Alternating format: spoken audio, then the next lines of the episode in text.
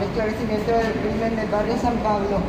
Eh, ¿Podríamos llamar una quema de archivo por parte de sus compañeros eh, con el que él mismo operaba? Hablamos del caso de Papu.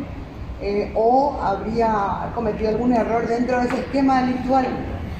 Bueno, la, la organización tuvo un inconveniente según informaciones eh, que hemos obtenido. Eh, tuvieron diferencias después de un trabajo realizado específicamente un asalto a la empresa distribuidora y procesadora de gaseosas, Pepsi, en donde en aquella oportunidad se alzaron con un botín de 500 millones de guaraníes. Eh, esa fue la información que, que, que, nosotros hemos obtenido. Ellos tuvieron un altercado en cuanto a la distribución de, lo, de las ganancias, si podemos llamarlo así, de ese caso de robo. Es por ello de que eh, pensamos de que eh, lo ultimaron. ¿Se quedó con más recursos? La diferencia es que él recibió más poco. Esa es la información de que nosotros hemos obtenido del, del, del entorno, eh, digamos, eh, de testigos del hecho. ¿Recibió menos y venía cuestionando a sus compañeros? Esa es la información que procesamos, la hipótesis. Es una de las hipótesis que manejamos. En relación a, al crimen del efectivo de la Policía Nacional, ¿existe más evidencia, señor Mariano, de que pueda estar vinculado con otros hechos de homicidio? Esta parte, esta parte Un momentito, por favor.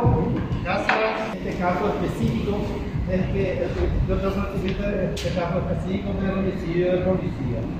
Ya que nosotros le, le tuvimos a esta persona por tener orden de captura y una vez compartimos los datos con personal criminalístico y que el resultado dio positivo y esa misma arma fue utilizada para la muerte del personal policial.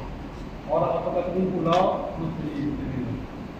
Se demuestra también que organizaciones criminales estarían robando vehículos eh, específicamente para asaltos, para hechos de sicariato y por otro lado también para desarme. Así mismo, eh, tenemos conocimiento de esos hechos, ya que la mayoría de nuestros vehículos fueron robados, fueron utilizados en homicidios, fueron utilizados en asaltos, otros fueron desarmados y vendidos por parte, ya que era, no, ambos alquileres, ambos eran alquilados, nada más, no era que se desarmaban en un desarmadero habilitado, digamos. En relación al detenido del desarmadero en la zona de San Lorenzo, barrio San Isidro, ¿es cierto que ya le dieron medidas alternativas a la prisión?